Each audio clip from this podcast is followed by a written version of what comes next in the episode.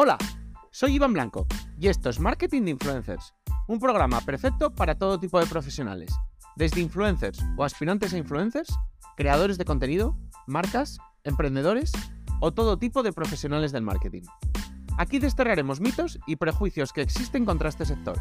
Explicaremos cómo llevar estrategias de marketing de calidad trabajando con ellos, hablaremos de temas de actualidad y por supuesto os ayudaremos a alcanzar el objetivo de ser influencers. No os olvidéis suscribiros en cualquier plataforma de podcasting para estar atentos a nuevos episodios y dejar 5 estrellas si me escucháis desde Spotify. Abrocharos los auriculares, que comenzamos.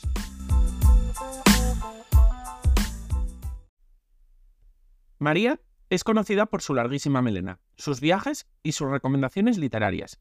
Pese a que no podamos encontrar un nexo entre estas tres cosas, el nexo es ella, una personalidad arrolladora, grandes dosis de autenticidad y las ideas muy claras.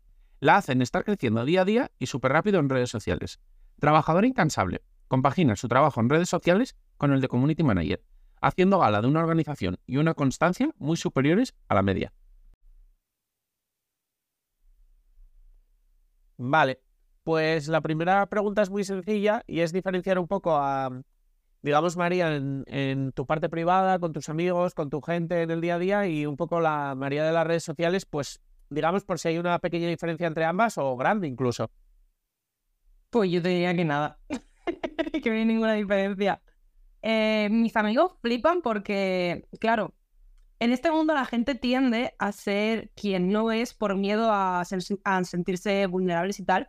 Y yo, no sé, desde siempre me he mostrado tal y como es y me siento igual delante de una cámara como tomando un café con mis amigos. Siempre soy así. Y todo el mundo cuando me conoce me lo dice, me dice, tía, es que eres como en las redes. Y yo en plan de, sí. y entonces cuéntanos, cuéntanos un poco entonces quién eres para que la audiencia se ponga un poco en contexto. Pues me llamo María Murcia, tengo 23 añitos. Soy de un pueblo que está entre Murcia y Alicante, que mucha gente tiene jaleo con eso de la Vega Baja, para ser exactos. Vale. Y nada, me dedico al mundo de las redes desde hace ya bastante tiempo, tanto yo personalmente como trabajando también de, eh, de Community Manager. Y, y pues nada, eh, trabajo de Community Manager, también trabajo de influencer, de creador de contenido y, y pues nada, me dedico también a Instagram, Twitter no le doy tanta caña, debería, porque me gusta mucho. YouTube, TikTok, TikTok sí que le estoy metiendo caña. Y pues ahí estoy. ¿Y qué crees que te ha hecho un poco, digamos, única o diferenciarte en las redes sociales? Porque bueno, tú sobre todo si además trabajas también en la parte laboral, verás que están un poco, digamos, masificadas, que hay cientos y miles de creadores. Yo te diría que la naturalidad. En los directos muchísima gente me lo dice, se meten y dicen, tía, te voy a seguir porque me encanta lo natural que eres. Y yo en plan de, joder, ¿sabes? O sea, hay veces que me impresiona porque como a mí me sale tan natural, me impresiona. Y claro, o sea, esa gente está acostumbrada a gente que, que no, que hay muestras cosas que no son y pues claro, eso a mí me, me impresiona. Y también creo que, que es por el pelo largo. cada gente suele ver a alguien con el pelo tan largo. Yo, como lo tengo largo, y dice que, joder, tía, qué, qué guay tu, tu pelo. Así que yo creo que también por eso. El pelo largo, digamos que eh, te hizo ya enfocarte en las redes un poco hablando de ello, o la gente empezó a hablar de ello y tú te enfocaste más en ello. Pues fue la gente, porque yo al principio mi Instagram lo tenía enfocado en el mundo de la fotografía. O sea, yo empecé, cuando pegué, como así decirlo, el boom en Instagram, empecé pues con 17, 16 añitos que mi padre me regaló una cámara y empecé a, irme con mis amigos a hacer fotos a lugares abandonados. Nos llevábamos humo, bueno, nos marcamos cada sesión acá, ¡guau! Guapísimo. Y ahí en plan fui creciendo y luego me metí en el mundo de TikTok. Yo decía que, ¿para qué me voy a descargar TikTok? Que es todo baile. O sea, yo iba con esa, con esa mentalidad, porque era lo único que veía. Hasta que me metí y dije, oye, pues no es todo baile. Y un día subí un vídeo mío que, creo que fue un vídeo en mi huerta, o sea, no estaba haciendo nada, simplemente un vídeo mío. Y la gente me dijo, pero, pero ¿cómo tienes ese pelo tan largo? Tal, se me hizo viral un vídeo y alguien me dijo, oye, ¿podrías empezar a subir cómo tienes el pelo así de largo? Subí un vídeo al día siguiente, se hizo viral y dije yo, bueno, pues ahí estamos. Y empecé poquito a poquito, todos los días subiendo cositas de pelo y tal. Y pues nada, hasta hoy en día. y digamos que te sientes atada al, al, pelo o podrías cortarlo, digamos. Buah, buah, buah, buah. Ahí tuve dilema. O sea, hace como unos meses tuve como un bajón, pero un bajón de estos existenciales que yo decía, pero vamos a ver, o sea, yo creo que tengo mucho más que ofrecer aparte de enseñar cómo se cuida un pelo. Y tuve como una semana en la que estaba en plan de Dios, grababa y no me sentía cómoda. Y dije, María, mm, tú eres más que un pelo, así que tírale. Y ahora pues subo más contenido como de todo lo que me apetece. Que si un día me apetece subir un vídeo de limpiando mi habitación, en plan, eh, un día conmigo, lo hago. Que si quiero subir un vídeo de hablando de libros, que es un tema que también me fascina, lo hago. Que si quiero subir un vídeo hablando de viajes, lo hago. Y es como que mi público le gusta y es rollo, wow, yo iba con el miedo de que no le iban a gustar, pero es que en verdad sí le flipa. Entonces, ahora como que me siento más, más relax, más light y no sé, ahora lo disfruto mucho más. Y digamos que en, el contenido que creas eh, intentas transmitir algún tipo de mensaje o algún tipo de, valor, digamos, unificado que se ve en todos tus contenidos. Pues mucha gente me lo dice y, o sea, recibo muchos mensajes de, Dios, gracias a ti he aprendido a querer un poquito más. O sea, yo creo que el amor propio. Vale. Además que en todos mis directos siempre hay alguien que me dice, oye María, ¿cómo has conseguido ser tan segura de ti misma? Y eso claro, cuando tú eres segura de ti misma lo transmites, entonces la gente como que quiere saber y pues yo creo que el amor propio y también el, vivir. Hay mucha gente que dice, tía, es que entro a tu TikTok o entro a tu Instagram y es que me dan ganas de vivir. O sea, tengo ganas de cogerme un viaje y irme yo también por ahí a vivir aventuras, que estoy atada a mi rutina y, y joder, eso me gusta mucho cuando lo leo. Está guay.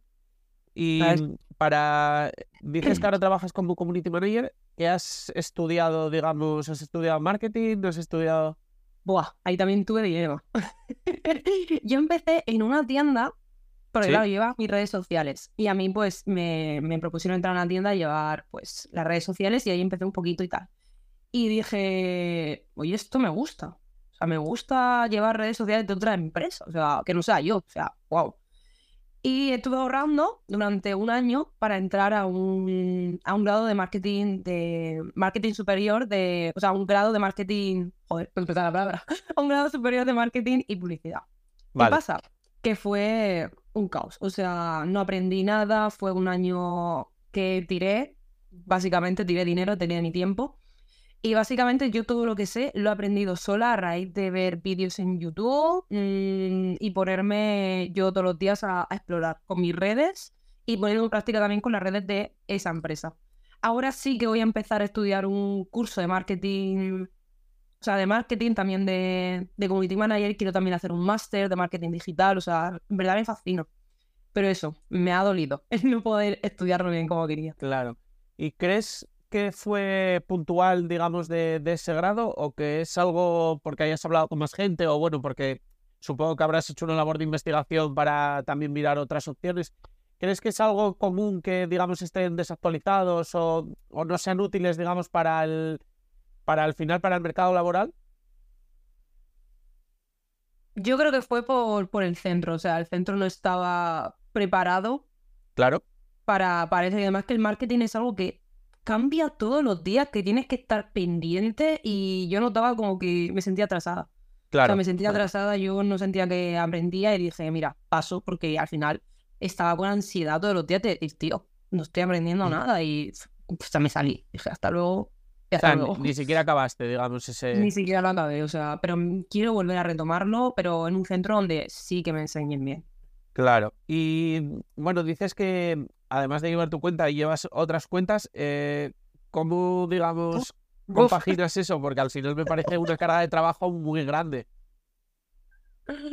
Pues con muchísima organización, o sea, aquí si vas sin organización, fatal, fatal, fatal. Lo bueno que en mi trabajo cuento con un equipo súper guay, tanto diseñadores, como mi, mi jefa que lo lleva también todo, o sea, es una pasada. Entonces, como que nos organizamos todo muy bien, que eso a mí también me ayuda y nos ayudamos entre todos. Sí.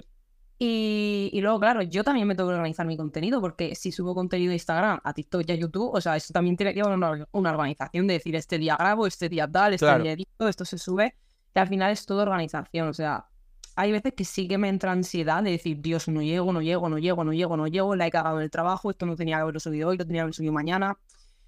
Pero bueno, relax, todo tranquilidad, intento disfrutarlo porque al final si no lo disfrutas, ¿para qué estás haciendo algo que no disfrutas? ¿Las redes Eh. sociales que llevas, de qué son exactamente?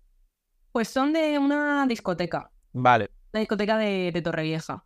Y, o sea, son varias discotecas y flipas. ¿Y te sirve, digamos que te sirve un poco ese trabajo y, y llevar las redes sociales desde un punto de vista más de cliente para tener otra perspectiva, digamos, del mundo de los creadores y, digamos, Sí. para utilizarlo a favor en, en tu perfil? Sí, sí, sí, lo tengo, vamos, o sea, eso me, me flipa porque yo por las mañanas para... Siempre llego a la oficina y lo primero que hago me hago un café y siempre pues me pongo a ver todas las redes, a ver qué hay, a buscar inspiración, ¿no? Sí. Y al final buscas cosas que también te hacen a ti, eh, yo digo, coño, esto también lo puedo meter en mis redes sociales, al final mola. Y ver esa parte también de ponerte tú con el cliente, Sí. también me, me hace ver a mí cosas que digo, uy, esto yo cometo ese error de no hacerlo. Vale. Entonces, me viene muy bien.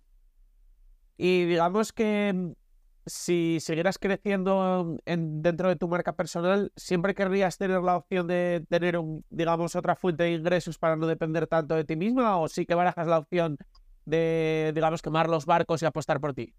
Pues me lo, me lo, me lo preguntó el otro día un amigo mío. Porque claro, como yo estoy creciendo muy rápido en, en TikTok, o sea, es una barbaridad. Cada vez que hago directo, o sea, mil personas nuevas. Y yo, venga, bienvenidos. ¿Sabes lo que pasa? Que me gusta tanto eso de ser community manager, me gusta tanto crear, que no sé lo haría. O sea, no sé si en un futuro diré, chao, eh, ahora soy yo, pero en este momento no sé. Además que eso de ser también community manager me hace también aprender cosas para mis redes sociales. O sea, no sé. En un futuro que tenga que pasar lo que pasará, pero yo de momento lo estoy disfrutando. Poco a poco, sí, te entiendo. Y bueno, nos comentabas que, digamos que empezaste un poco en Instagram con las sesiones de fotos, además es un contenido que era muy común, el de en sitios abandonados y tal. Pero que yo era muy fan de Clavero, o sea, me encanta, me encanta. Claro, no, es verdad que fue, fue un boom, digamos, ese, ese estilo. Empezaste entonces en Instagram, intuyo. ¿Y cómo fue, digamos, un poco el proceso cuando pasaste también a TikTok? Eh, no sé si abriste otras redes sociales paralelamente. Yo tenía Twenty, empecé con Twenty, empecé con, con Ask, madre mía. Snapchat también. Y luego ya ¿Más a directo- nivel, a nivel usuaria o también tuviste un poco, digamos, de repercusión en esas? Ask, a lo mejor sí, hay algunas, que, algunas preguntas que se me hacían virales. Bueno, pero poca cosa, la verdad. Luego ya Instagram, luego me abrí YouTube, subí vídeos, pero lo dejé porque soy tan profe- perfeccionista que quería hacerlo todo profesional y me agobiaba y al final decía, "Ah, mira", porque no lo disfrutaba. Y ahora lo he vuelto a retomar YouTube y me lo estoy tomando con calma, o sea, no, no tengo que ser tan profesional, o sea, no, no estoy haciendo aquí una película, estoy grabando un vídeo para mí, para mis cosas, para disfrutarlo. Y eso, y ahora TikTok también. TikTok más o menos cuánto llevas?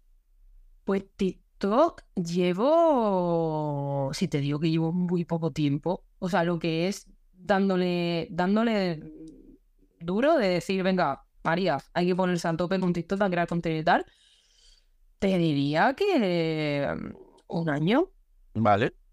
y desde que entré en la agencia más. O sea, me puse las pilas que dije, María, céntrate, estás en una agencia, o sea, no estás en cualquier sitio, estás en una agencia, o sea, si hay alguien que está apostando por ti, Claro. apuesta tú también por ti. O sea, si alguien ha visto tu potencial, ¿por qué tú no lo ves?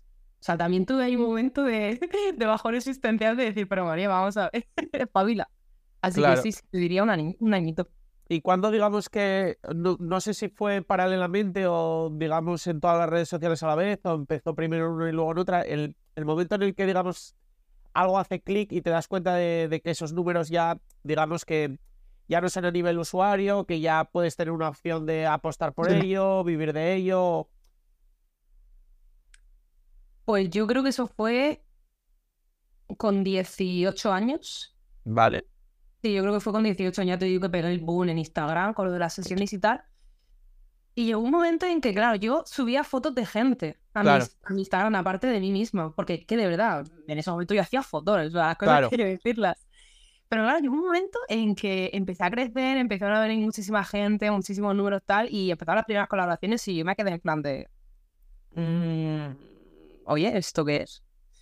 Y sí, yo te que a partir de los 18 añitos. ¿De qué eran las, las primeras colaboraciones? Eh, porque al Ay. ser fotografía, Sí, No, no, me enviaban. Ay, mi primera colaboración fue unas pulseras azul turquesa, me acordaré siempre, súper bonitas.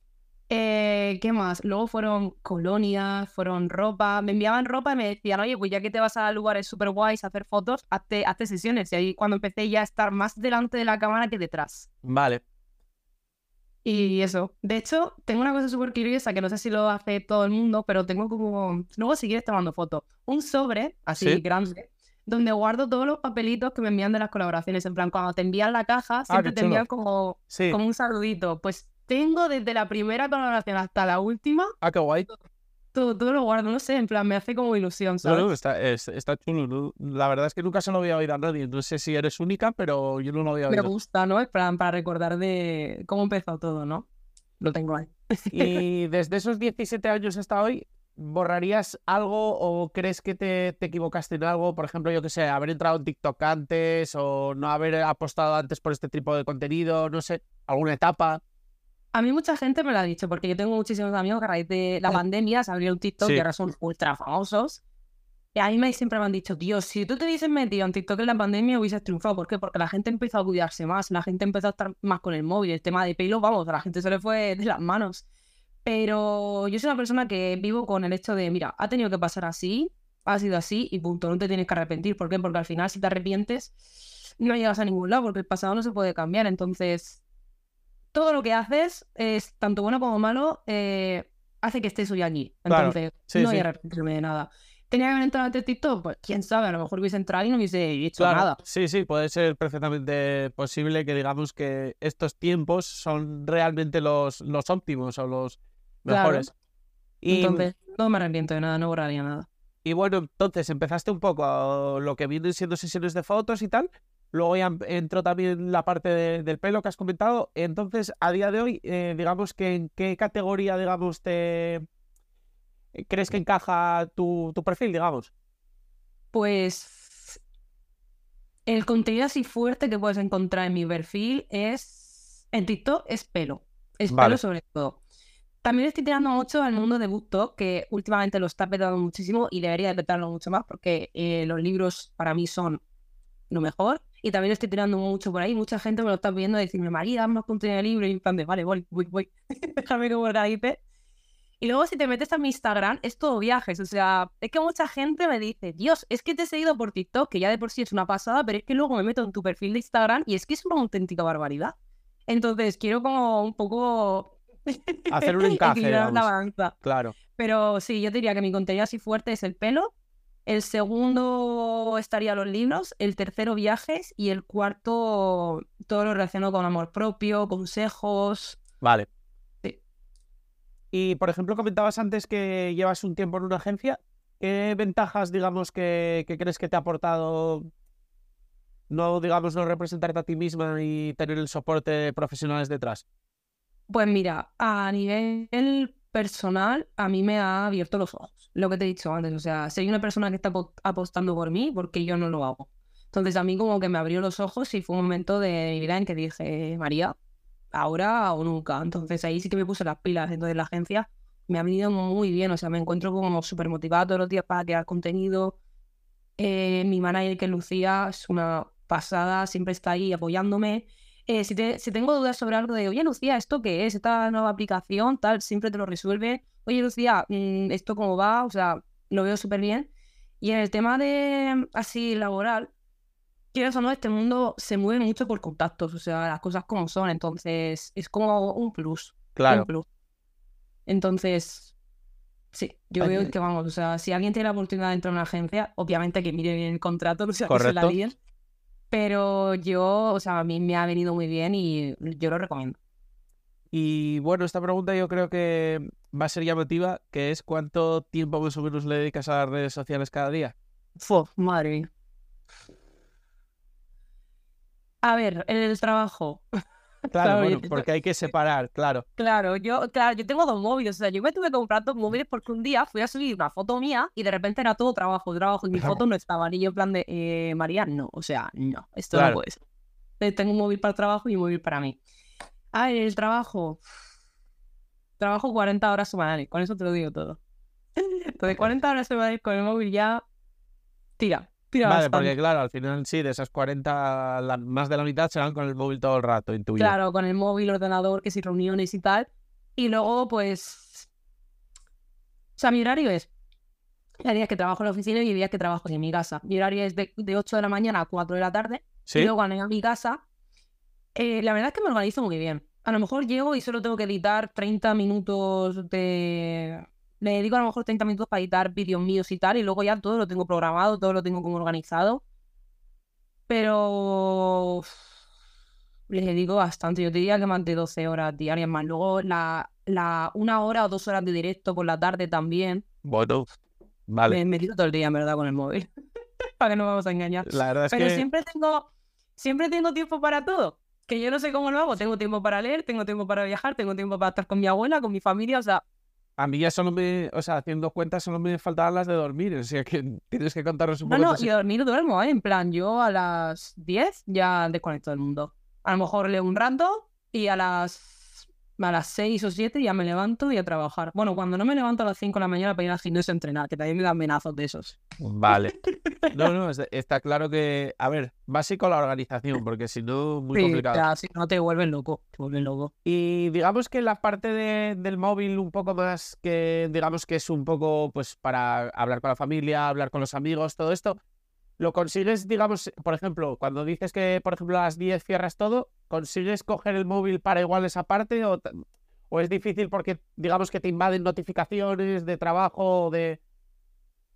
No, suelo desconectar mucho. O sea, mira, yo cuando quedo con mis amigos, eh, mucha gente me lo dice. O sea, cuando hay alguien que me conoce por primera vez, me dice, wow, tía, yo pensaba que ibas a estar todo el rato que hablando con el móvil. Y yo, en plan de, mm, no. O sea, yo cuando quedo con mis amigas para ir a ver una película al cine, para tirarnos el día por ahí juntas, ir a la playa, tomar café, es que el móvil no lo toco. O sea, no lo toco. De verdad que no me, no me llama la atención.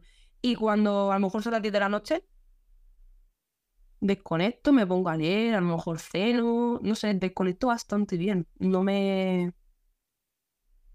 No tengo la, la, necesidad de coger el móvil y ver qué está pasando, si me han enviado mensajes. No, yo desconecto. O sea, tengo que tenerlo claro, si no... Eso es importante, eso es importante. La verdad es que tengo mucho control sobre eso, o sea, y me siento muy orgullosa porque hay gente que todo el día ahí que, que no, que no, que no. Es, es, complicado porque al final te estás exponiendo a cosas que son adictivas por naturaleza, entonces eso es como... muy obsesivo, es muy obsesivo, o sea, es que muy, y muy malo, muy malo. Pero no, yo sí que tengo mucho control sobre eso y me alegro, me alegro bastante. Y en cuanto a vacaciones, ¿algún parón en, en redes sociales que hayas tenido? Pues te diría que... A ver, a lo mejor hace un día que no he estado subiendo nada, pues a lo mejor en septiembre que me fui una semana a Madeira y tal, pero siempre subo algo. Pero ya te digo, a lo mejor subo una historia y digo, bueno, yo subo esta historia o así y ya está. Vale, pero que no recuerdas, digamos, que hayas parado las redes sociales, porque bueno, al final esto que dicen de que el algoritmo luego cuando vuelves te penaliza, etcétera, etcétera. A lo mejor en un momento que haya estado yo mal personalmente, que a lo mejor con mucha ansiedad y tal, sí que he dejado el móvil por problemas así personales. Lo del algoritmo, ¿qué quieres que te diga? yo antes me rayaba muchísimo, tío, las estadísticas, tío, los números, pero yo, luego llega un momento en el que dices, María, tía, o sea, ¿qué pasa? Se baja, las estadísticas, no pasa nada. Mañana coges el móvil y la puedes a tener arriba, no te rayes. Entonces ya cuando metí solamente es muy fácil desconectar, ya con eso. A lo mejor yo tengo esa facilidad de desconectar y no estar tan alerta de las, en plan, tan atenta a las estadísticas porque como todavía no estoy viviendo de ello, como mm, los influencers y creadores de contenido que sí que tienen que estar pendientes de ello. Ya, la presión un poco al final, bueno, sí. Claro, entiendo esa presión. Yo de momento no tengo esa presión, la verdad. Y por ejemplo, ¿qué pasará? Otra duda que es verdad que, tuve, me, decías que trabajabas llevando las redes de una discoteca y que al final tu trabajo era como de oficina, digamos. ¿Los fines de semana también tienes que hacer algún tipo de labor? Los fines de semana, o sea, eh, esta discoteca también tiene discoteca y restaurante. Entonces yo los fines de semana, los sábados, eh, voy a grabar a los restaurantes rollo la comida, cómo es el directo. Y luego si hay alguna fiesta, eh, así en plan gorda, gorda, gorda, sí que voy. Sí que voy porque ahí se saca bastante contenido que luego a mí también me sirve para TikTok. Más el contenido que hacen los fotógrafos y tal. Pero sí que suelo ir ya sea a entrevistar a los artistas, a grabar, un poco de todo. Vale, pero digamos que no tienes que trabajar en la noche todos los fines de semana. No, no, eso es como más, más light. Más light. Vale, vale. Cuando quiero y, y eso. Vale.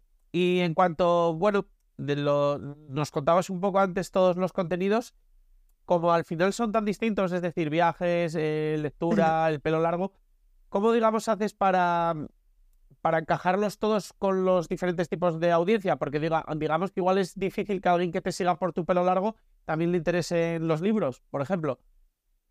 ¿Te acuerdas que te he dicho que me dio un momento de bajón? Porque dije, madre mía, o sea, si ahora empiezo a subir contenido de libro, la gente que he ganado con el contenido de pelo se me va a ir. Por eso tuve un momento de bajón y dije, Dios, pero luego dije, venga María, pruébate. Y un día subí un vídeo de un haul de libros y se hizo viral. Y yo en plan de, pero vamos a ver, o sea, ¿en qué momento, sabes? ¿En qué momento? Entonces, la gente que le gusta el tema del pelo, también le está gustando el tema de libros. Y de hecho, últimamente en todos mis directos hay al menos cinco personas que me dicen, tía, te seguí por el contenido de pelo y gracias a ti me he comprado cinco libros y ahora amo leer. Y es en plan de, wow, qué bonito.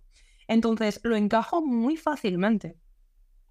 Y de hecho los directos me lo piden, María, sube algún contenido de cuando fuiste a Santorini. María, sube algo de libros, tu último libro, lecturas pendientes. Entonces, a lo mejor mañana subo alguna rutina de pelo, luego si quiero por la tarde subo algo de libros. Entonces es como muy fácil, subo lo que me apetezca. Y eso se agradece, la verdad. Ya te digo, tengo unos seguidores que son, no sé cómo explicarlo, muy bonitos, muy tiernos, no sé. Entonces, todo lo que haga como que les va a gustar y eso se agradece porque no tengo tanta presión como antes. Y digamos que supongo que habrá alguno de los, de los tres contenidos, supongo que será el que te facilita más, por ejemplo, las colaboraciones. No sé si, por ejemplo, pongo un ejemplo, el, pelo, pues al final te, te ayuda a tener colaboraciones con marcas de productos, etcétera, etcétera. Y los libros podrían ser colaboraciones con escritores y luego los viajes, pues bueno, también puedes hacer colaboraciones con... No sé si alguno, digamos, que a día de hoy todavía es un hobby y otros son los que más o menos sustentan, digamos, la marca. Yo lo que quiero conseguir, en plan, en un futuro, poder llevar todo eso, los tres, a flote. En plan, rollo, de que no sea todo pelo y que los demás estén abajo, sino que sea todo la misma balanza. Con el pelo sí que estoy consiguiendo colaboraciones, me llevan productos de pelo para probarlos y tal. Y con los libros todavía no consigo ninguna colaboración, pero en un futuro quiero que me envíen libros, poder leerlos, poder dar mi reseña, mi opinión y tal. Y con los viajes igual, me encantaría que, yo qué sé, alguna agencia de viajes me lleve a un destino, me diga, oye, haz un vídeo, tal. A mí eso me fliparía. Eh, como tres cosas importantes que visitar eh, en Praga. O sea, a mí esos vídeos me flipan. Entonces, ahora quiero darle muchísima caña. De hecho, en enero me voy a Praga. Voy a... Ya tengo el contenido en mi mente pensado para grabar en Praga, para conseguir eso. Y, y nada, Va, entonces digamos que a día de hoy todavía es el pelo el, que aguanta el, que aguanta económicamente el, resto de actividades, que además por ahora son hobbies. Vale, vale, vale.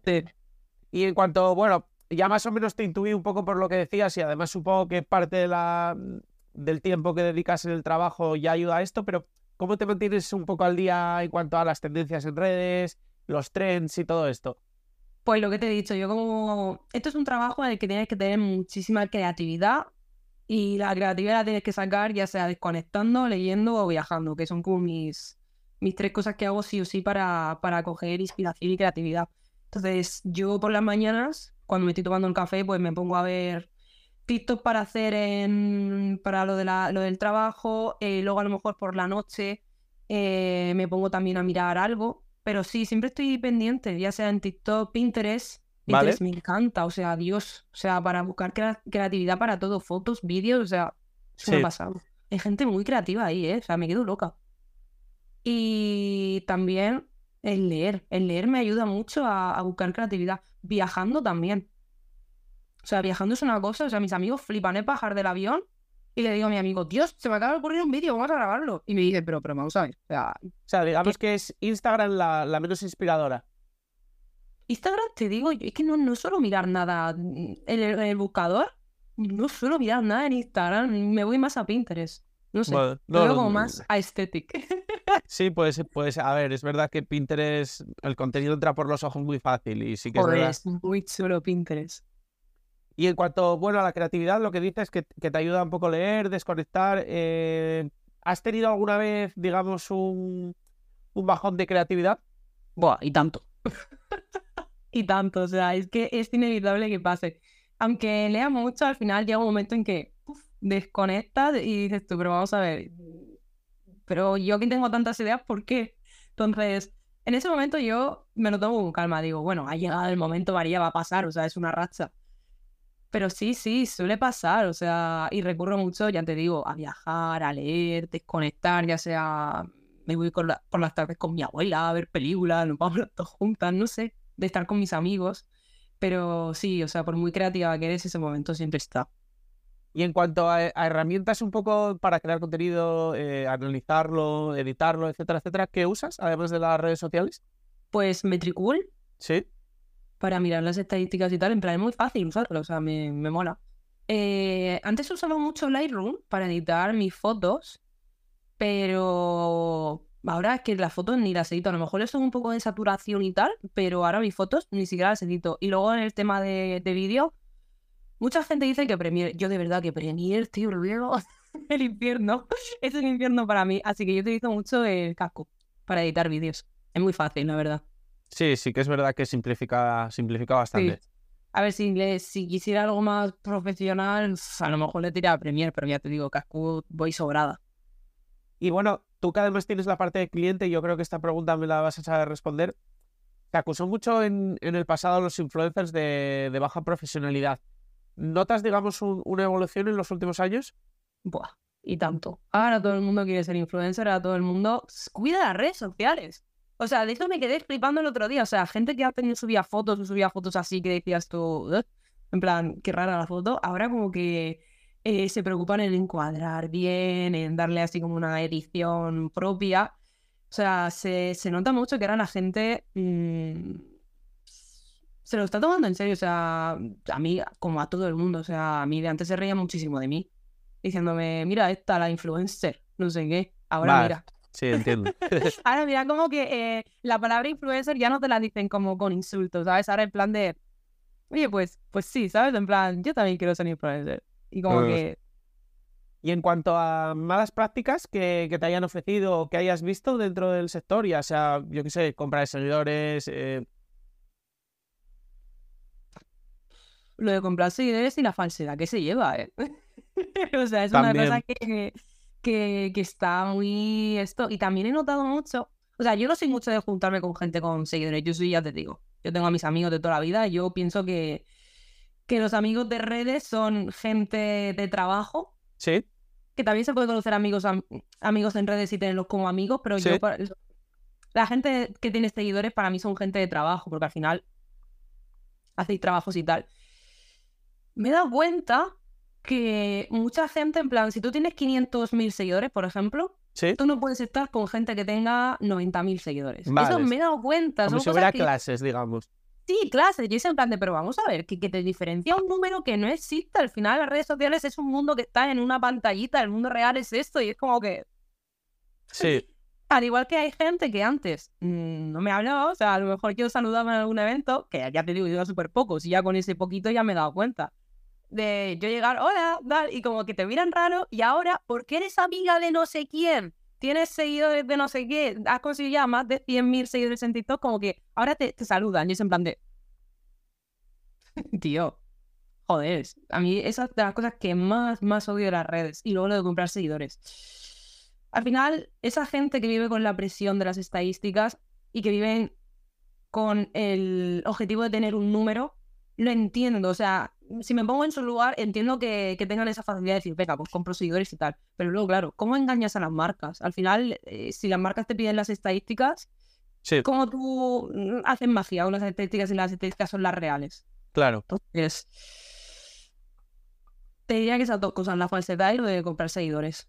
Y justo lo mencionabas, lo, lo de los eventos, es, es que normalmente, como la mayoría de influencers y creadores están en Madrid, es fácil, digamos, estar como fuera, porque al final como que Madrid es como el epicentro donde suceden la mayoría de eventos, la mayoría de cosas. Es, no sé si alguna vez has sentido un poco como la, la mm. necesidad de, estar más cerca de eso. Pues cuando empecé al principio, cuando tenía 18, 19 años, ya estás ahí ya en la edad de decir, wow, empieza mi vida. Eh, yo sí que tenía muchísima ilusión de irme a Madrid. O sea, eh, yo decía, wow, estoy teniendo seguidores en redes, a lo mejor puedo vivir de esto, me voy a Madrid, voy a conseguir muchas más cosas y tal. Ahora lo pienso y digo, Dios, no cambiaría mi vida aquí por irme a Madrid. O sea, yo soy una persona que le encanta la playa, le encanta la naturaleza. Vivo en un pueblo que está súper bien porque no, no hay jaleo de coches ni ambulancia, nada, en plan, todo muy, muy relax. Pero sí que han habido. Cuando lo de la agencia, cuando me metí en la agencia, yo estuve pensando y digo, oye, pues podría irme a Madrid porque sí que hay veces que Lucía me ha hablado y me dice, oye María, hay un evento en Madrid. Eh, ¿Te puedes venir tal no sé qué? Y hay veces que no he podido ir. Y dices tú, jope, si hubiese estado en Madrid viviendo, ¿qué hubiese pasado? Tal, no sé qué. No sé. Pero digamos que te mueves alguna vez para. Sí, me, he ido. Sí, el otro día estuve en las oficinas de TikTok. En, un, evento estuvo súper guay, sí que me moví para allá. Lo que lo he dicho, mientras que yo pueda seguir viviendo aquí y poder moverme para allá, ir y volver, lo seguiré haciendo. No me gusta. ¿A cuántas horas estás, más o menos? Pues si es en AVE, tres horitas. Ah, bueno, no, no es demasiado. No, y además que me encanta. O sea, me llevo un libro, me pongo a leer, me pongo mi música. Se me pasa sí, a Si lo aprovechas, sí, es verdad que no, no, es tanto. Y en cuanto a. Hablábamos antes de herramientas, inteligencias artificiales, ¿has hecho algo con ellas? Uf, le tengo miedo a Lía. ¿Eh? no sé, me da, me da miedo. ¿Has visto ahora el tren este de que te amplía la foto? Ah, como que es como una, una foto pequeña y va cogiendo. Sí. Ay, qué miedo, qué miedo. O sea, yo sé que Lía tiene cosas buenas y malas como todo. Seguramente a mucha gente le venga bien como herramienta. Yo de momento no la he tocado, le tengo respeto, le tengo miedo, no sé, me da. Pero vamos, que no la descarto en algún futuro. O sea, todo lo nuevo que venga, bienvenido. O sea, lo probaréis bien. Yo creo que tarde o temprano se van a meter dentro de las redes sociales, o sea, van a ser como funcionalidades, así que va a ser difícil escapar de ella. Sí, o sea, al final tienes que estar abierto a todo, o sea, no te puedes cerrar en manda. Eh, yo no me voy a cerrar, yo cuando venga, pues nada, la tocaré, diré, oye, pues tal, investigaré un poquito, pero de momento me da miedo, o sea, no sé, lo veo como, wow. Pues ahora iba a hablar un poco de, los seguidores, que además los has mencionado en alguna pregunta. En cuanto a tus seguidores, seguidores tipo, ¿podrías un poco describirlo? En plan, género, ciudades, edades. Pues tengo seguidores y esto me, me impacta porque cada vez que entran me dicen saludos desde México, saludos desde Chile. Tengo seguidores de Chile, de Colombia, de Argentina, de México, de España también. Eh, tanto, y esto también me sorprende, tanto niñas como jóvenes, en plan de mi edad, de 23, 24 añitos, de seguidores también de 30 años y personas de 50 años que digo, pero what the fuck, o sea, ¿qué hacéis aquí?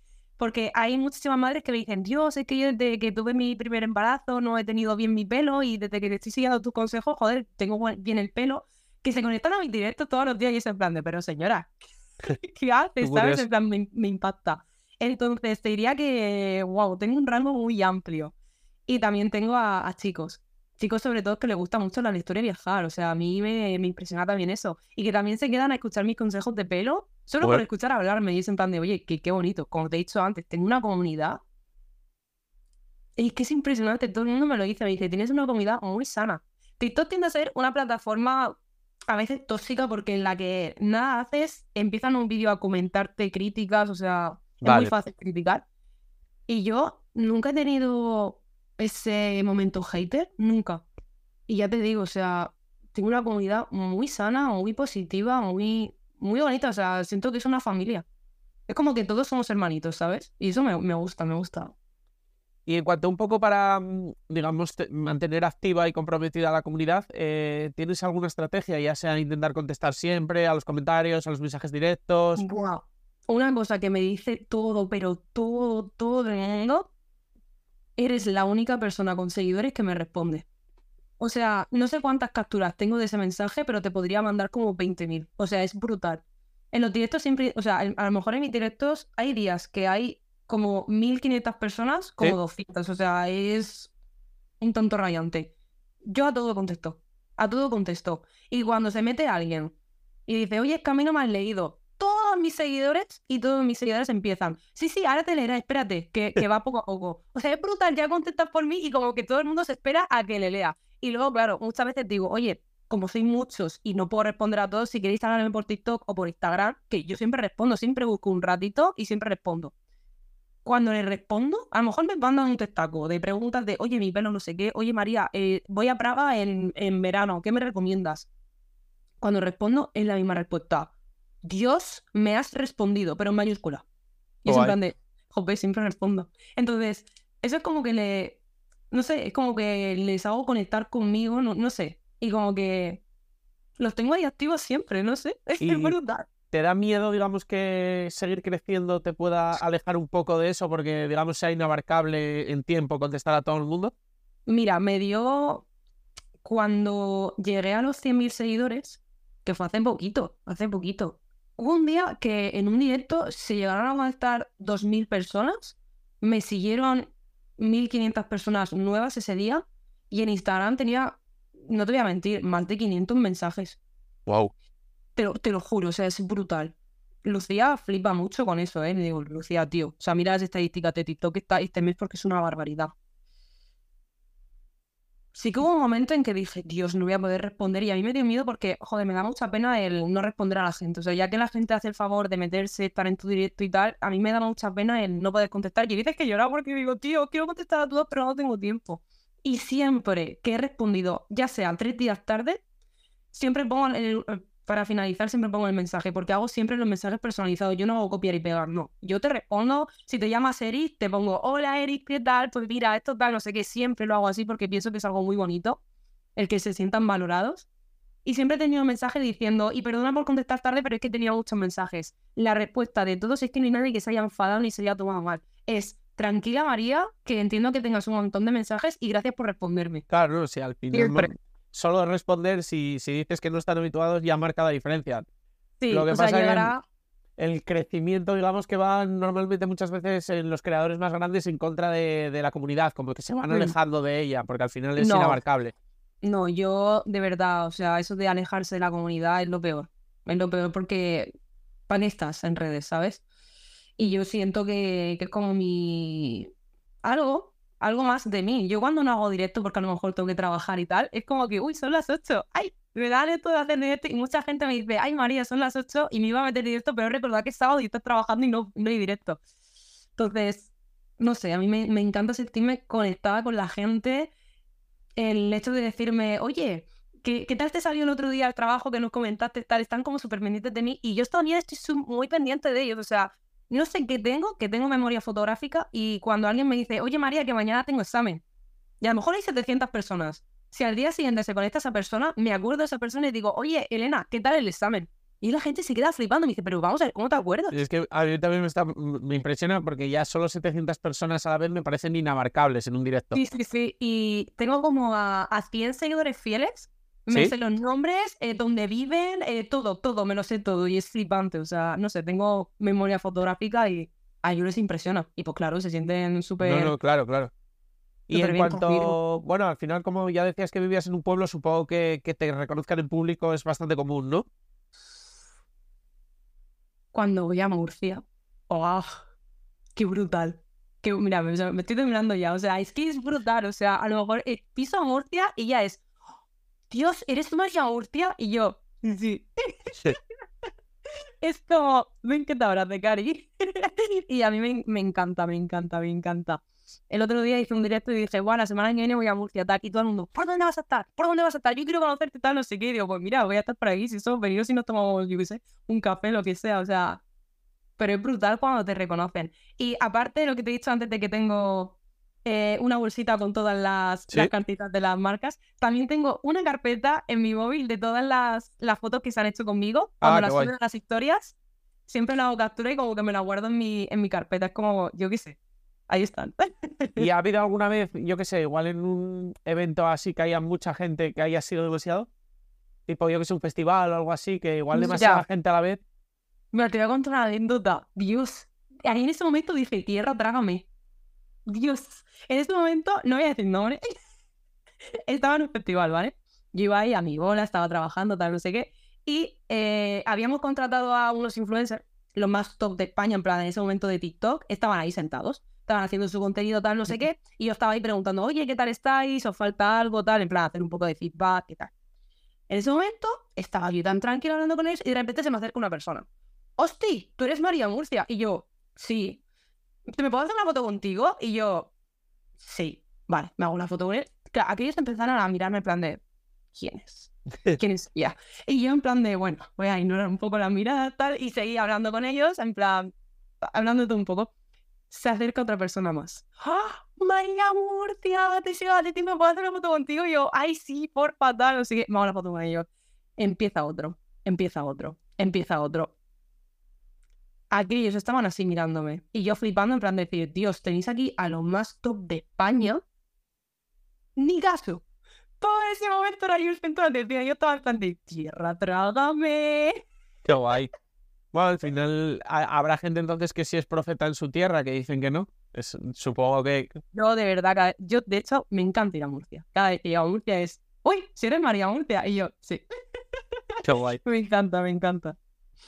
Y en cuanto a la parte de colaboraciones, que es otro, otro mm, tema que suelo tratar, mm, ¿recuerdas así alguna colaboración que te haya emocionado porque yo que sé, fuera una marca que te gustaba desde pequeña o algo, yo que sé, que te hiciera mucha ilusión? Pues Burger King hace poquito con, con Halloween me, me o sea, contactó a, Lucía y Lucía me lo propuso y en plan de, oye, sí, porque yo soy una loca de Halloween. Yo mi habitación la tenía toda decorada con Halloween y hicieron una campaña de Halloween y dije, pues nada, vamos para adentro joder, me, me, impactó. O sea, a Burger King le gustó mi locura por Halloween, ¿sabes? Es como. Qué guay. Estuvo, muy guay, o sea, muy, muy guay. Lo que quiero conseguir ahora, que siempre se lo he dicho a mis seguidores y siempre están diciendo, venga, María, que lo vas a conseguir y tal, alguna colaboración con Pantene o Garnier o GHD o alguna marca así potente de pelo. O sea, me encantaría. Ah, todavía son marcas pequeñas las que se te han acercado para la parte del pelo. Eh, Druni, a lo mejor, sí, me envía productos de pelo Druni, pero yo lo que quiero es, yo, o sea, como mi sueño sí que voy a conseguir sí o sí en 2025, o sea, me he puesto fecha límite 2025. Vale. Salir en un anuncio promocionando algún producto de pelo, me da ah. igual, L'Oreal, Garnier, quiero salir, o sea, tengo que salir. Bueno, eh, la verdad es que ya? yo no sé por qué pensaba que, o sea, siendo un perfil tan marcado, como que habrías colaborado con, con alguna ya de las grandes. Qué curioso. me sorprende, pero todavía no. Bueno. Pero bueno, ya llegará. Hay que tener, hay que manifestarlo y yo sé que va a llegar. No, además, eh, si me has utilizado altavoz ha quedado perfecto porque todas se han dado por aludidas, yo creo, las has mencionado. y además que tengo mucha gente seguidora de... Yo cada vez que subo el nombre, digo el nombre de un producto de pelo, ¿Sí? al día siguiente... Ah, y de libros también, ¿eh? Al día siguiente tengo 10 personas hablando por Instagram, pasándome la foto del producto o el libro que he mencionado. Oye, me lo he comprado. Y es en plan de, joder. Qué guay. o sea que. ¿Y así alguna, alguna que te haya resultado difícil un poco por, por el proceso creativo, bueno, por, por el contenido que había que grabar, así que la recuerdes como que ha supuesto un poco más reto? Pues no, ninguna me ha resultado así muy difícil. No. Siempre he intentado hacer cada una diferente, eh, sitios diferentes a la hora de hacer fotos, a lo mejor con colaboración de, de marcas de ropa pero ninguna así difícil, no lo he disfrutado, la verdad. ¿Y alguna así un poco más viral o más exitosa?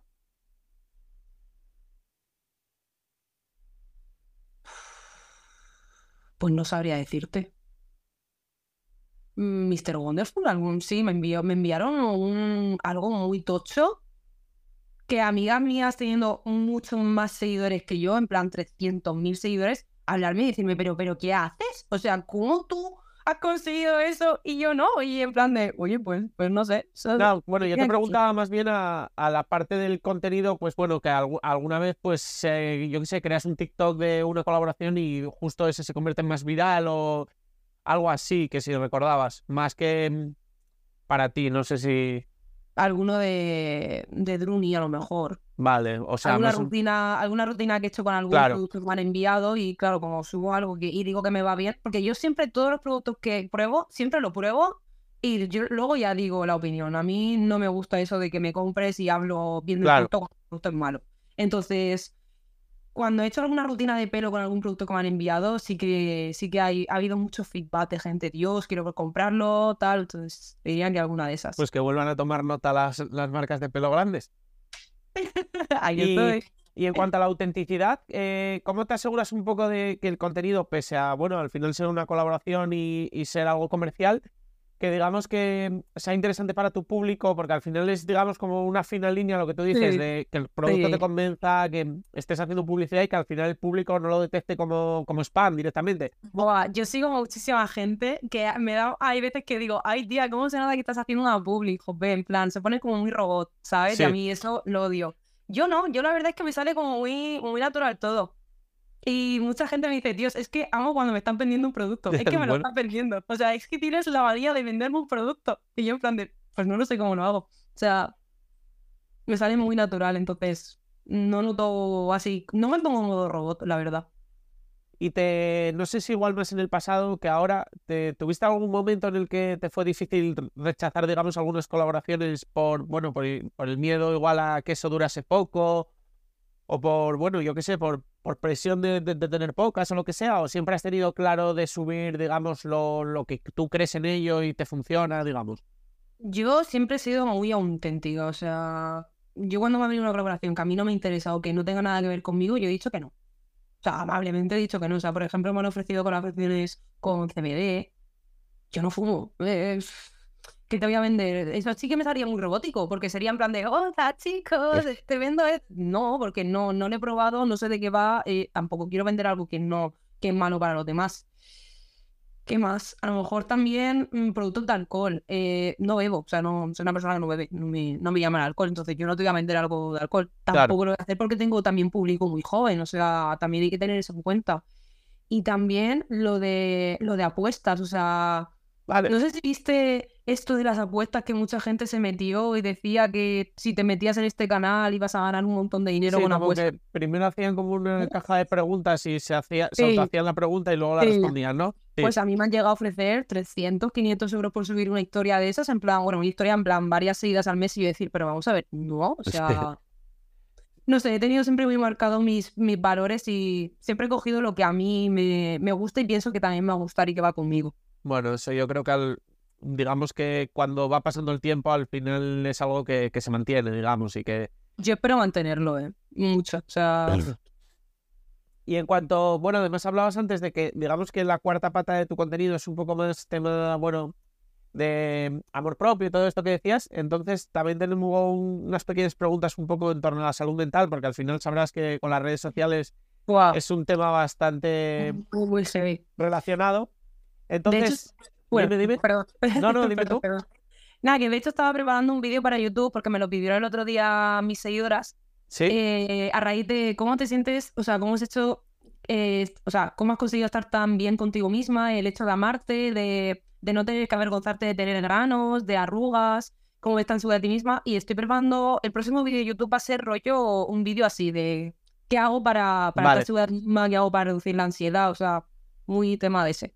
Vale, pues bueno, metido aquí el, el spoiler. Y en cuanto a, bueno, decías que casi nunca has tenido nada relacionado con haters, trolls. Mira, esto me da mucha vergüenza ajena decirlo, en plan, vergüenza por mí no, pero en plan, si la persona que, que es- me está escuchando, o sea, yo creo que va a sentir mucha vergüenza de él mismo. Los haters, los únicos haters que he tenido ha sido gente de mi pueblo ¿Sí? que te han hecho cuentas falsas y tú, triste. tío, por favor, cúratelo más porque encima empiezan a lo mejor, se hacen una cuenta falsa, empiezan a insultarte, tú te quedas en plan de... Y le das al perfil y te ves que en correo ponen su nombre y es en plan de... Vaya, Entonces te diría que los únicos haters que he tenido ha sido gente de mi pueblo. que al final, la verdad es que nunca me ha afectado eso de tener haters. Nunca me ha afectado el qué opinen de mí porque al final hablan más de ellos que de ti mismo. claro. Y si, por ejemplo, van diciendo de ti, imagínate, se me ocurre, eres una falsa. Yo sé que no soy falsa. Entonces, si ya lo sé yo, y tú que no me conoces, pues habla lo que quieras. Sí que es verdad que a veces al estar expuesto a la crítica constante, pues hay días como que encajan peor algún tipo de comentario. O sea, normalmente igual se está bien, pero hay días que tocan la fibra, digamos. Hay muchísima gente que comete el error de, o sea, yo soy muy segura de mí misma. Yo a lo mejor entro en un lugar y yo entro como si fuese aquí un pase de modelo. O sea, yo voy así con la cabeza bien alta, tal, porque me siento muy segura de mí misma. Hay mucha gente que lo, que lo confunde con el ego. Yo ego no tengo. Yo lo que pasa es que si estoy segura de mí misma, no voy a entrar en un sitio Claro, así. Yo voy a entrar. Entonces, Pero sí, hay días que a lo mejor te enteras de que X personas ha dicho esto y si te encuentras un momento bajón, te da el bajón y lloras. O sea, eso es inevitable. Pero bueno, yo me mantengo con mi, con mi cabecita de decir, oye María, no hagas caso, esa persona no es nadie. Yo tengo un, un lema que es, no escuches consejos de alguien que no está viviendo la vida de sus sueños. Ya con eso ya te cambia, te cambia la perfección, te cambia todo. Sí, no, total. Y en cuanto a algún contenido que hayas creado que haya despertado algún tipo de, polémica. Eh, ninguno. No sé. Bueno, a lo mejor algún contenido, porque yo, para cuando voy a festivales, ¿Sí? yo soy una persona que me flipa burrarme los outfits, me flipa. O sea, yo me lo tomo como si estuviese en Coachella o en Tomorrowland. Bueno. Y pues a lo mejor sí que he levantado alguna polémica de decir, mira esta, mira esta de ya cómo va, pero me da igual.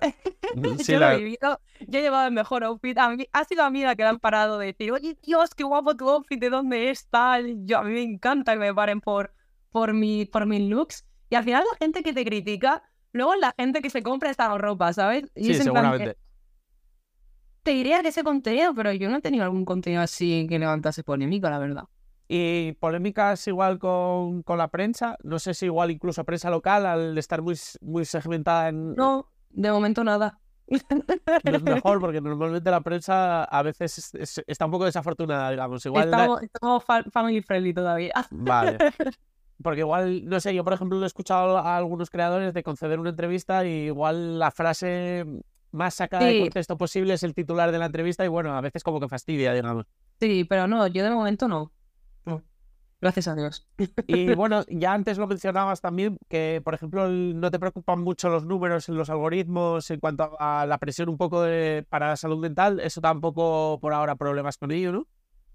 No, de momento lo tengo muy, muy controlado. O sea, es lo que te digo. Si una vez has estado arriba, vas a estar abajo y vas a volver arriba y vas a volver abajo. Entonces, que jode el currártelo durante un tiempo, descansar y luego ver todo ese trabajo que se va a tomar por culo. Sí, jode, pero relativiza has estado arriba, volverás a estarlo, incluso más. O sea, tranquilidad. Y en Intento tomármelo así, o si no, es que te hundes. Y en cuanto por ejemplo, filtros, retoques en las fotografías, algo de esto. Mira, de eso eh, lo he hablado muchísimo. Yo antes era una persona súper insegura porque yo tenía muchísimos planos, pero muchísimos. Y claro, también el hecho de estar en un mundo donde te enseñan siempre el cuerpo perfecto. Entonces yo me sentía como muy pequeñita en el sentido de, a lo mejor me salía un grano, Dios, me ponía un montón de, filtros en el Instagram. Eh, las fotos, sí he llegado a suavizar las fotos, en plan suavizarme la cara. Y llegó un momento en mi vida, creo que fue a raíz de la, de la pandemia, que dije, ya está, hasta aquí he llegado. O sea, porque estoy tapándome, ocultando algo que es natural, como tener canas, como tener ojeras, como tener granos, que es algo muy del ser humano. Entonces dije, hasta aquí he llegado. Y me di cuenta que era más fácil ser uno mismo que intentar ser una persona que no eres. Ahora de verdad es que me da un gusto coger la cámara, hacer así y hacer una foto sin editar, con arrugas, con granos, o sea, y mucha gente me dice, me dice, gracias a ti he aprendido a, si veo un grano, no sesionarme, no quitarlo de la foto, no ponerme filtros. Yo no utilizo nada, nada, nada de filtros y de verdad estoy súper orgullosa con eso. Es un paso que a mí me ha hecho estar segura de mí misma. Sí que es verdad es que los filtros y todo esto ha avanzado, porque digamos que igual hace 3, 4 años era como más artificial, pero cada vez son mejores, como que yo algunos que he visto ahora en, totalmente en directo mientras te estás grabando te están dejando perfecto y, casi ni se nota, pero claro, luego te ves al espejo y no es lo mismo la imagen que, que estás mostrando. Entonces yo sí que he escuchado a alguna gente que claro, eso le incomoda porque se ve en lo que está subiendo y luego se ve en el espejo y cambia está suavizada la piel, una serie de... Sí. Eso es lo que yo no quiero. De hecho, a mí mucha gente cuando me conoce en persona me dice, Dios, es que eres idéntica, en plan, la misma cara, eh, los poros, que sí tal, y es en plan pues sí, soy yo. Eh, te iba a comentar una cosa, se me dio santo al filo. Ah, cuando, o sea, hubo una... Tuve muchísimos mensajes de agradecimiento. Me fui a Santorini en verano y por el sudor, pues obviamente te salen granos por el cuerpo y tal. Pues ese año, o sea, e, este año, no sé por qué, me salieron como un montón de granitos en el culo. No sé, por las piernas, por el culo y tal. Y me hicieron, mi amigo Jordi me hizo una pedazo de foto y yo en un tiempo, en un tiempo atrás, como cuatro años atrás, esa foto la hubiese retocado y me hubiese dejado la pierna y lo que es toda parte del culo perfecta. Claro. La subí tal cual. Y tenía también, en plan, lo típico de que te salen lorcitas aquí cuando te sientas, que es normal, o sea, es que todo el mundo las tiene, no me las quite tampoco. Cuando otras cuando yo en otro momento sí te digo que me las hubiese quitado. Subí la foto tal cual, pero tal cual, a los cinco segundos. Hosti María, gracias por ser tan natural, gracias, muchísima gente resubiendo la foto. Y luego eh, yo puse también lo de tener granos es lo más normal del mundo. Muchísima gente también resubiendo esa foto, dándome las gracias y es en plan de Dios, o sea, es que te sientes tan aliviada. Y ahora me ha dado también por subir cuando salgo las fotos mal, a lo mejor salgo con una cara así y las subo. Y es en plan de, es que soy así, soy natural, o sea, es que no hay que ocultar eso. No, no, no. Este, bueno, a ver, yo si subiera todas las fotos en las que salgo mal serían todas, porque casi siempre salgo mal. Entonces intento rescatar alguna que digo, bueno, esta es más aceptable. Pero bueno, sí que es verdad que... al final, cuanto, digamos, más natural seas, además más sostenible, digamos, que es en el tiempo, porque si no es demasiada presión estar todo el rato retocándote, autoanalizándote. Y que viven más tranquila. O sea, yo, yo tengo amigos y amigas que a lo mejor se sientan y les sale lo típico, la lorza que tiene todo el mundo. O sea, da igual que seas más flaquito, más delgado, más cortete. O sea, te sale, te sale la lorza, a mí también me sale y tengo abdominales. O sea, como que se recolocan el pantalón, que tal, que no sé qué. Tú me ves a mí, yo estoy así. este me meto la lorza y ¿qué, ¿qué, quieres que te diga? Estoy cómoda. Pues ya está, sobra, sobra. Claro. Y bueno, para, para cerrar un poco, tengo así una serie de, de preguntas así un poco variadas. Una de ellas es si, por ejemplo, tienes una cuenta privada o utilizas la función de mejores amigos un poco para relacionarte más con tu gente. Lo que son mejores amigos. ¿Sabes lo que son mejores amigos? Lo que Algún día lo subiré a normal. Yo creo que a lo mejor mañana lo subo a normal. Siempre que voy a cagar, subo una foto. Anda. Eso no lo esperaba es un selfie el que yo salgo así y pongo, comienza el día, a lo mejor por la noche. Eh, bueno, para dormir, eh, aquí en mi trono, a gusto. A lo mejor me voy a cenar, vuelvo y subo una foto y digo, eh, ha estado buena la cena. En plan, es lo único que subo a mejores amigos. Y es que a mis amigos les hacen muchísima gracia. Y tía, es que no fallas, no fallas. Bueno, no, no me esperaba esa respuesta, pero ha sido cuanto menos original. Y bueno, esta pregunta no tiene nada que ver con la anterior, pero es un poco en cuanto a futuro. Si tienes algún proyecto o algo que puedas contar por aquí o hacer un pequeño... Pues el mes de noviembre hice un 30 días de pero en plan, todos los días subía con un consejito nuevo de, de pelo. Y muchísima gente me ha pedido que haga un 30 días peinados, 30 días luz, 30 días consejos de amor propio. Entonces, tengo pendiente hacer varios de esos durante el, año de 2024. También quiero, como bien te he dicho antes, quiero darle al mundo de BookTok. O sea, eso del mundo de los libros me parece una fantasía. Eh, no sé por qué no se le ha conseguido tampoco un premio. O sea, los premios de TikTok no han entrado nada de libros. Y es uno en el que hay muchísima gente que te recomienda cosas muy heavies. O sea, los libros me parecen impresionantes. Entonces le quiero dar al mundo del libro. También quiero seguir con el contenido de pelo, o sea, ya te digo que yo quiero salir en un anuncio de la tele y lo voy a conseguir. O sea, voy a ser muy pesada con eso hasta que no lo consiga, no voy a parar. Y en el tema de viajes también quiero, quiero darle. O sea, tengo muchísimas como metas que conseguir. Entonces, te diría que eso. Y, bueno, eh, suerte con todas, con todas esas. Gracias. Y en cuanto a. Bueno, sabrás que ahora en España eh, los niños quieren, en vez de ya ser futbolistas o cantantes, ahora les ha dado por, por tener, digamos, más predilección por ser influencers o creadores de contenido. Entonces, tú además que empezaste tan, tan joven, digamos, ¿qué consejo le darías a, un niño o una niña que, digamos, te dijera que quiere, quiere seguir, digamos, tu estela o, o crear mm. contenido a su manera? He visto que tienes un libro de eso. Sí, Pues a día de hoy me lo dicen me, muchísima gente que está empezando que yo, o sea, yo siempre sigo a mis seguidoras. O sea, si yo veo que hay muchísima, una persona que me apoya todos los días y tal, al final la sigo porque, joder, sé que te va a hacer ilusión y yo siempre lo hago. Y hace poquito seguí una chica que pone en práctica todos mis consejos y, me flipa. Porque está subiendo como cositas de Hole, de, de y tal, y, y, cuando me preguntan a lo mejor los directos, oye María, ¿tú cómo haces esto? Tal, no sé qué. yo, pues mira, yo empecé así, tal, no sé qué. Y, me gusta ver esa evolución, me gusta que sigan tus consejos y lo hacen a su manera, que no te copian, sino que siguen tu consejo y lo hacen a su estilo, que eso a mí me parece impresionante. Pero yo lo que siempre digo, que tengan claro eh, el estudiar, o sea, el estudiar no lo tienen que dejar. Ya tengas tu trabajo fijo, yo pienso que tienes que seguir formándote por, por otro lado. Es algo que te va a beneficiar toda la vida. Y que esto es un mundo muy constante, o sea, muy cambiante. O sea, es que es una movida. Pero que si quieren meterse, que, que, sean, que sean muy fuertes mentalmente, porque no todo es súper bonito, las cosas como son. Y que siempre, siempre, siempre suban lo que ellos quieran, sin herir a nadie, obviamente y que lo hagan desde el amor y no buscando que se viralice, sino que lo hagan con pasión, digamos. Disfrutar. Claro. Porque yo antes cometía el, error de decir, venga, hago este vídeo porque se va a viralizar, tal, no sé qué. No lo disfrutaba. Porque luego veía que a lo mejor llegaba a 200 personas y dije, María, cambia el chip, es que no lo estás disfrutando. Y ahora cuando haces el contenido porque lo estás disfrutando, es que se nota en la manera de grabar, en la manera de editar, en la manera de que lo subes, es que se nota mucho y llega más gente. Entonces también daría ese consejo. ¿Y crees que hay una habilidad o una característica que digamos que es 100% necesaria? El comunicar y, transmitir valores. Vale, digamos ser, ser auténtico y, comunicar bien, ¿no?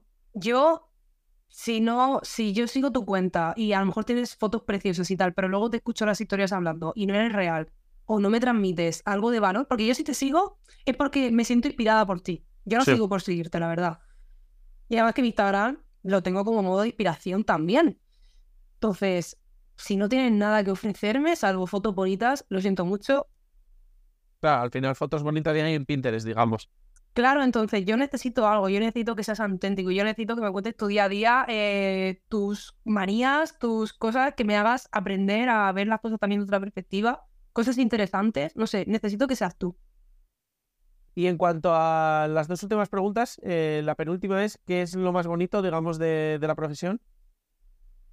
El ver cómo llegas a otras personas y les sirve de inspiración. O sea, a mí me han llegado a escribir y he llorado leyendo estos mensajes y los tengo en captura porque son mensajes tan bonitos que digo, no los quiero perder. De gente de decirme, tía, tenía un mal día y he visto tu directo o he visto esta foto tuya o he visto lo que has escrito y, joder, me ha cambiado la perspectiva, eh, estaba llorando todo el día y ahora estoy súper alegre. Es entrar en un directo tuyo y tengo ganas de, salgo con ganas de vivir. A mí cuando me dicen eso, yo creo que lo más bonito es eso. Y también el hecho de trabajar en un, mm, en un ambiente donde podéis crear. Claro. Yo creo que busco mi... yo, es que a mí me dicen, si tú el día de mañana no estás con las redes sociales, ¿dónde estarías trabajando? Yo diría en algo que tenga que ver con la creatividad. Sí, que... Es muy bonito descubrirte a ti mismo. Yo cada día me, mm, invento algo, digo, uy, ¿y tú cómo se me ha ocurrido? En plan, te, te impresiona ver hasta dónde llega tu, tu creatividad, es que no tiene límite. Sí, sí, es verdad que las redes sociales además cada vez crecen más en que cualquier, cualquier creatividad vale, ya cada vez son más amplias. Es verdad que eso, si eres creativo, sobre todo, es, digamos, un, un sitio donde canalizarlo muy bueno porque hay, vamos, infinitas posibilidades.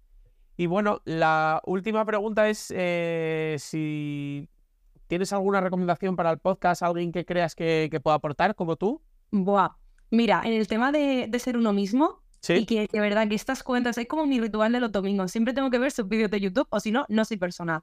Irene Nortes. Sí. Te va a flipar. Es una persona, de hecho ayer subí un vídeo que lo tienes que ver. Es súper flipante, es una persona que te enseña a ser tú misma, que lo que te he dicho, si tiene granos, tiene granos, eres una persona normal como todo el mundo, no pasa nada. También te diría que Aloma, también, o sea, son, son amigas y es que, Dios, se nota muchísimo, van del mismo rollo, o sea, me encantan. Y del mundo de Busto, que creo que también se lo merece, eh, una persona que seguí hace tiempo que se llama Eva y los libros. Vale. Es una persona de verdad, o sea, te hace cada recomendación de libro, cada reseña que digo, Dios, es que deberías de tener un billón de seguidores, tío como Irina. Irina también te la recomiendo, del mundo de los libros. También. Pues, pues me los apunta a todos y nada, hasta aquí la entrevista. La verdad que darte las gracias porque yo creo que has conseguido hacer una buena foto, digamos, tanto de la profesión como, digamos, de, de tu día a día. Y gracias por contestar a todo con la, con la mayor sinceridad. De nada. pues nada, hasta aquí. Vale.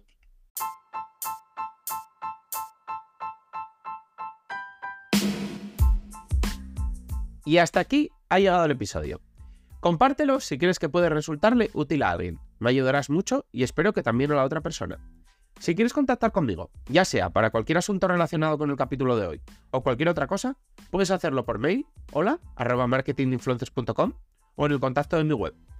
Y además, si quieres contratar mis servicios, ya seas influencer o negocio, leer los artículos del blog o suscribirte a la newsletter con extras y contenido exclusivo, pásate por la web marketinginfluencers.com. Tienes todos los enlaces en el texto del episodio, junto con mis redes sociales y las del proyecto. Nos vemos en el próximo episodio, ya sabéis, todos los días a las 8 de la mañana, de lunes a viernes. Nada más. Adiós.